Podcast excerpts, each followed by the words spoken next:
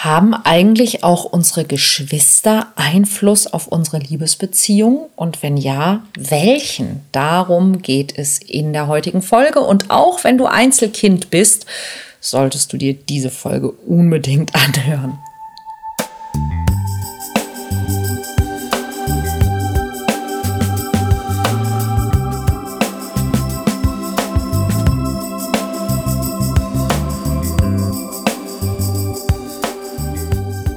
Kontaktvoll, der Podcast fürs Herz.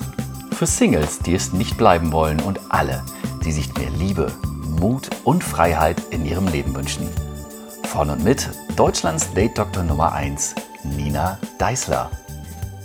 Hallo, gewissermaßen Teil 3 der Serie, wie unsere Familie unsere Liebesbeziehungen beeinflusst. In den letzten beiden Folgen ging es um deinen Vater. Das haben wir quasi zum Vatertag gestartet.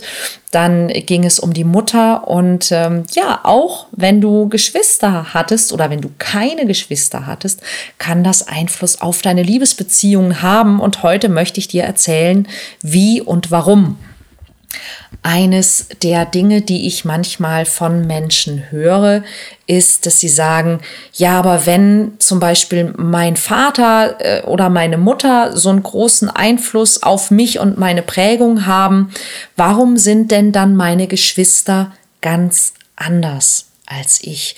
Die müssten doch dann genauso sein, die hatten doch dieselbe Kindheit. Und da kann ich dir sagen, nein, hatten sie nicht.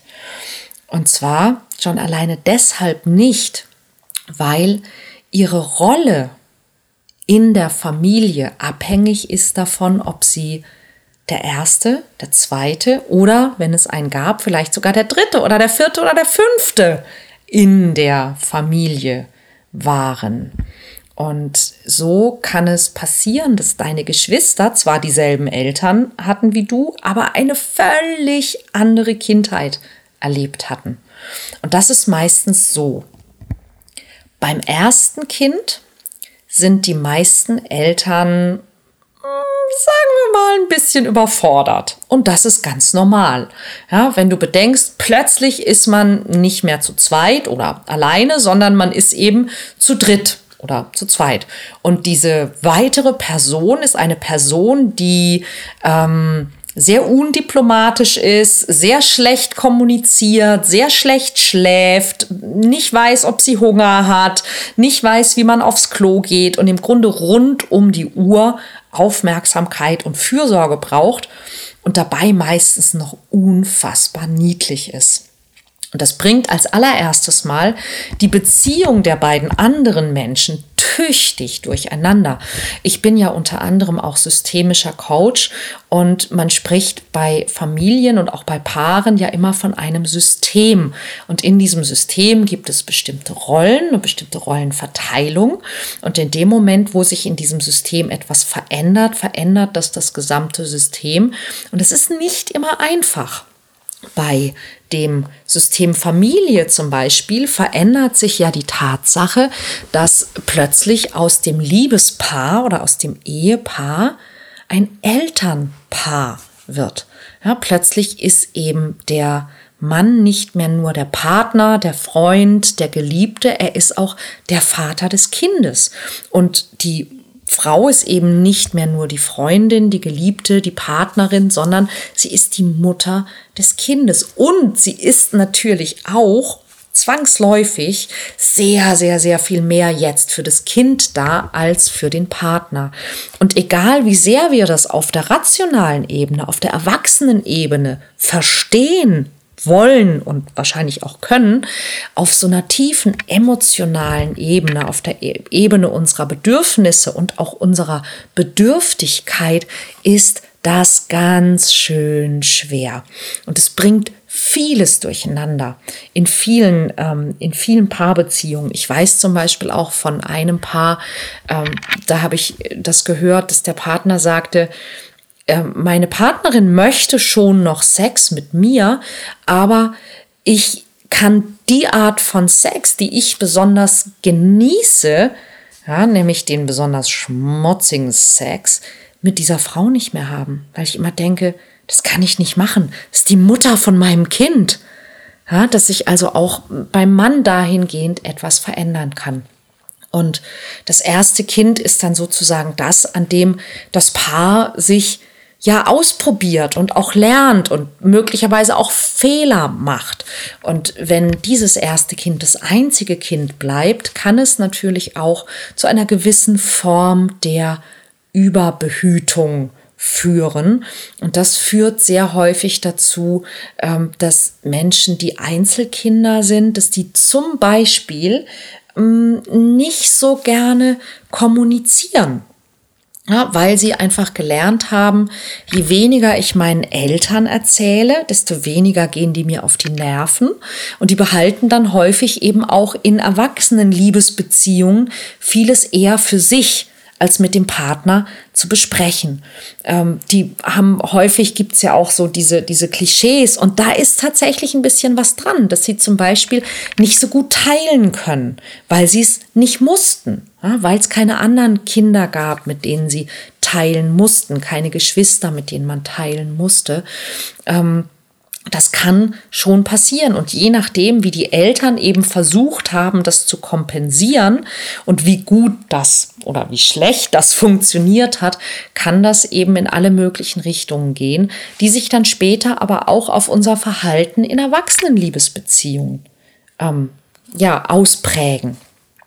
Wenn es danach weitere Geschwister gibt, wenn du also die oder der Älteste bist, dann kann das weitere Folgen haben, je nachdem, wie deine Eltern dann mit dir als ältestem Geschwisterteil umgegangen sind. Und ich gebe euch mal ein paar Beispiele. In meiner Familie zum Beispiel war das so, dass ähm, ich konnte relativ früh sprechen und dementsprechend hat man mir natürlich auch unterstellt, dass ich alles verstehe. Und ich habe sehr, sehr früh schon dann Verantwortung übernehmen, ja, vielleicht sogar wollen, aber auch müssen. Und ich habe sehr häufig eben gehört, du bist doch die Älteste, du bist doch vernünftig, nimm Rücksicht auf deinen Bruder und solche Dinge. Und das hat dazu geführt, dass ich heute auch als Erwachsene dazu neige, dass ich sehr, sehr häufig die Dinge in die Hand nehme, dass ich die Verantwortung übernehme, dass ich sozusagen auch die Anführerin bin, was nicht immer so gut ankommt. Und auch das musste ich natürlich lernen, denn für mich war dieses Verhalten total normal. Ja, das war meine gesamte Kindheit über so und das wurde von mir erwartet und verlangt. Dass das heute im Erwachsenenleben bei anderen Erwachsenen in einer Gruppe vielleicht nicht so gut ankommt, das musste ich erst mal verstehen. Also ich musste für mich erst mal verstehen, was habe ich denn überhaupt falsch gemacht? Ja, so. Ähm, viele ähm, viele Männer, die zum Beispiel jüngere Schwestern und auch nur jüngere Schwestern oder eine jüngere Schwester haben, die ähm, landen tatsächlich sehr häufig oder die landen häufiger in der Friend Zone bei Frauen als Männer, bei denen die Konstellation anders war. Und das hat damit zu tun, dass sie in ihrer Kindheit sehr häufig gehört haben, sei lieb zu deiner Schwester und dass sie von den Eltern quasi ermahnt worden sind und gelernt haben, haben, wie sie sich der Schwester oder den Schwestern gegenüber verhalten sollen ähm, und dieses Verhalten dann unbewusst auf, den, auf jeden Kontakt mit anderen Frauen übertragen. Das heißt, sehr häufig ist es so, dass diese Männer gut wissen, wie man in Kontakt mit einer Frau kommt, wie man eine, eine freundschaftliche, vertraute Beziehung zu einer Frau aufbaut, aber nicht, wie man sie antörnt weil, sie's, weil sie quasi unbewusst ihr Verhalten, das sie der Schwester gegenüber gezeigt haben, allen anderen Frauen gegenüber zeigen und die Frau sich dann eben, naja, ein bisschen wie die Schwester fühlt und den Mann dann auch so sieht und ihn dann auch so behandelt. Ja, auch das kann ein Thema sein, warum manche Männer in der Friendzone landen, wenn sie Frauen so behandeln wie die Schwester. Ähm, wenn du das mittlere Kind bist, und das ist ganz, ganz interessant. Wenn es drei Kinder gibt, dann ist das mittlere Kind meistens so ein bisschen, ich nenne es jetzt mal, der Klassenclown. Und es hat häufig damit zu tun, dass der Erstgeborene ist eben der Erstgeborene, ja, das ist der Erwachsene, das ist der Vernünftige, das ist der Älteste, das ist der, dem man, ja, an dem man schon viel, viel versaut hat, ja, der sich aber auch eben, weil er der Erste war, alles erkämpfen und erobern musste, was danach für die anderen, die danach kommen, im Grunde dann schon da ist.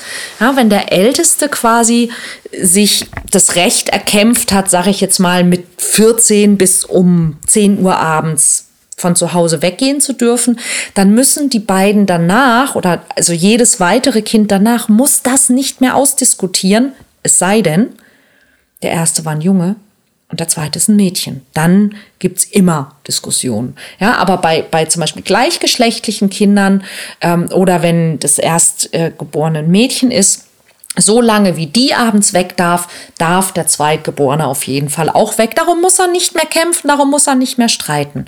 So, das heißt, der Zweitgeborene hat es grundsätzlich ein bisschen leichter, aber er muss eben damit klarkommen, dass er der Kleine ist, dem man nicht so viel zutraut. Und schon da sieht er quasi sich, sein Leben und seine Familie ganz anders als der Erstgeborene.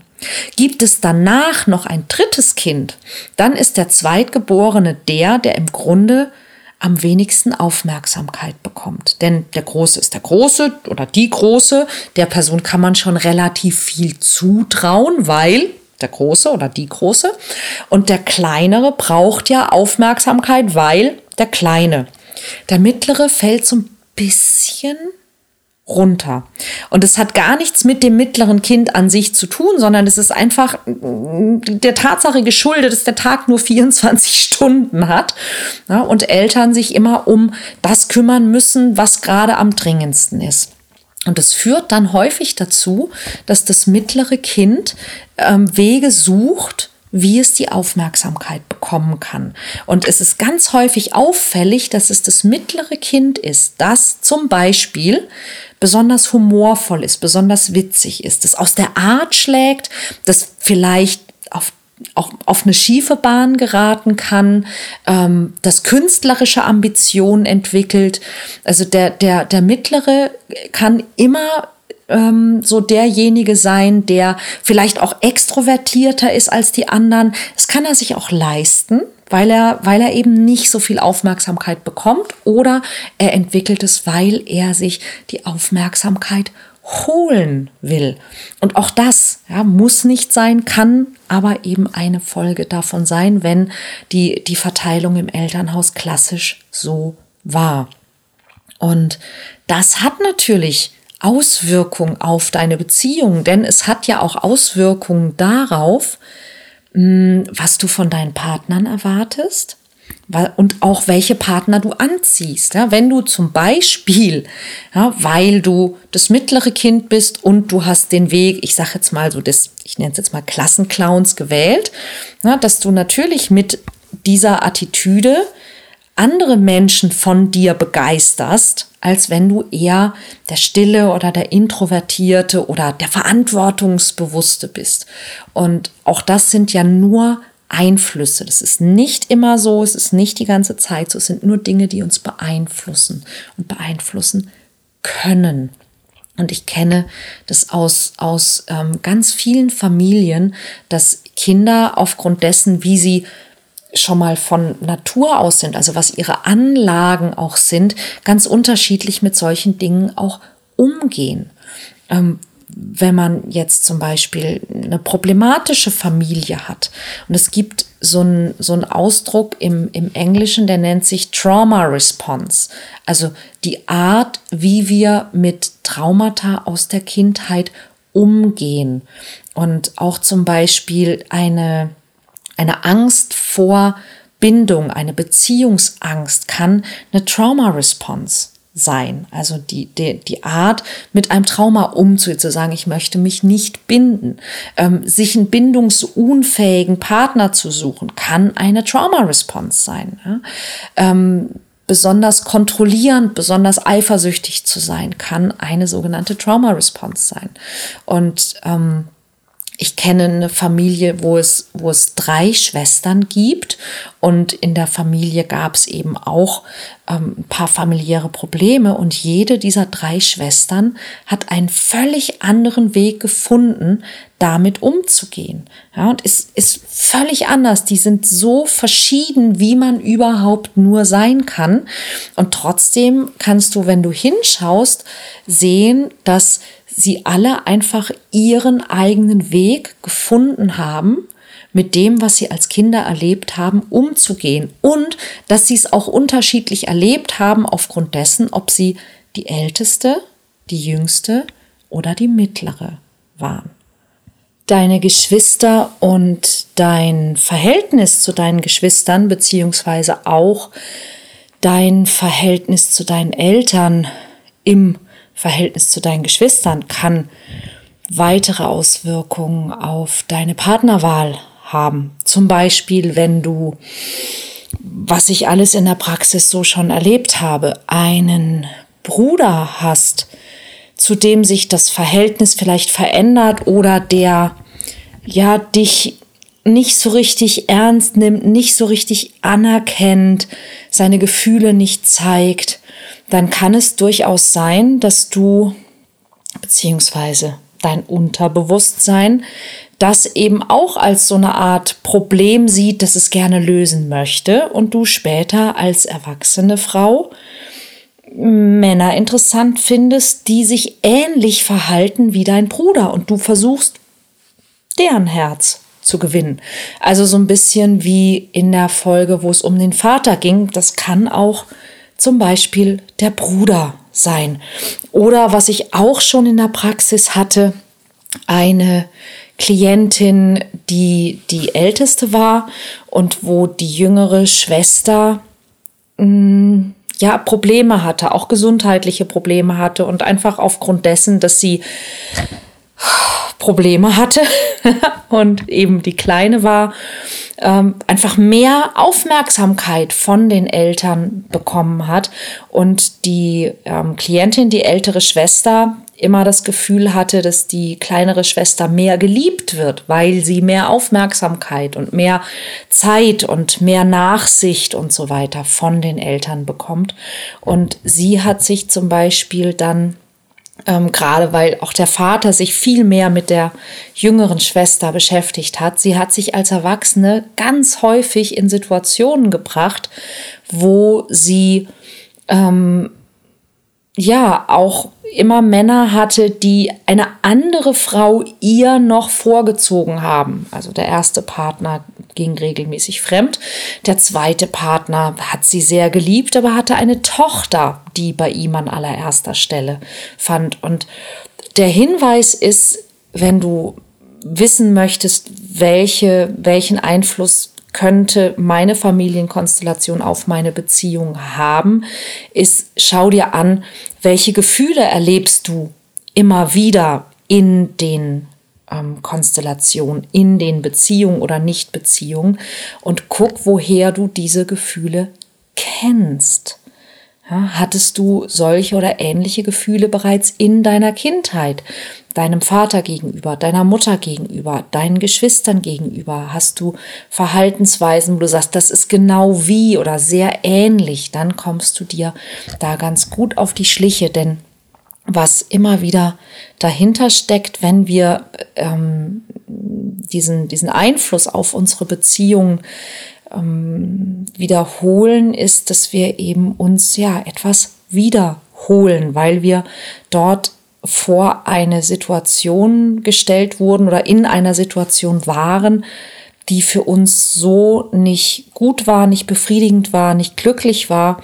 Und wir versuchen, dieses Problem zu lösen. Und da es sich damals nicht lösen ließ, versuchen wir es sehr häufig eben als Erwachsene in anderen Konstellationen mit anderen Menschen.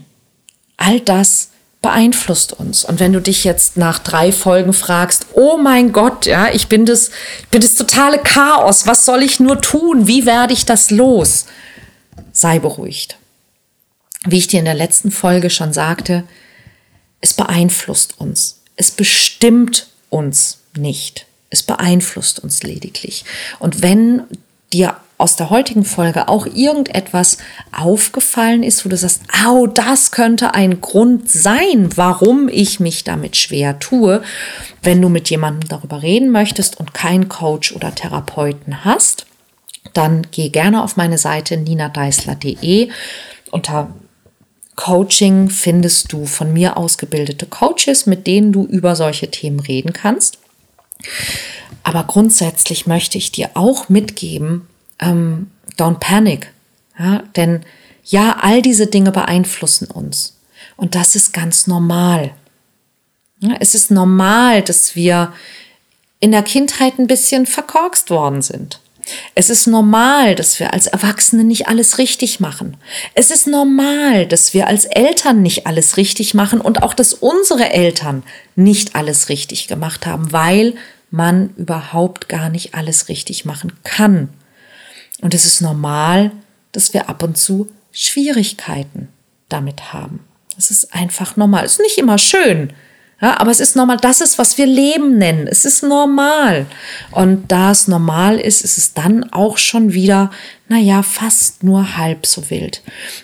Wie gesagt, wenn du das Gefühl hast, naja, bei mir ist es doch schon öfter etwas wilder und ich möchte gerne etwas ändern, sprich mit einem Therapeuten oder sprich mit einem Coach. Ich habe sehr gut ausgebildete Leute dafür.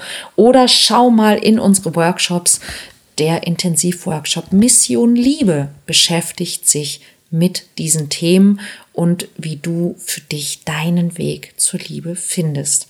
Ich würde mich sehr freuen, wenn wir uns sehen und oder hören und freue mich auf nächste Woche, denn dann geht es um ein ganz neues Thema und ein ganz anderes Thema, das ich glaube ich vor ein paar Wochen auch schon mal angekündigt habe, nämlich um das Thema Love Scamming oder Romance Scamming genannt, den Liebesbetrug im Internet, wie du ihn schnell erkennst und vor allen Dingen auch, wie du ihm nicht auf den Leim gehst. Ich freue mich, dich zu sehen, zu hören und ähm, ja, teile diese Folge gerne, wenn du sie wertvoll fandest. Bis dann.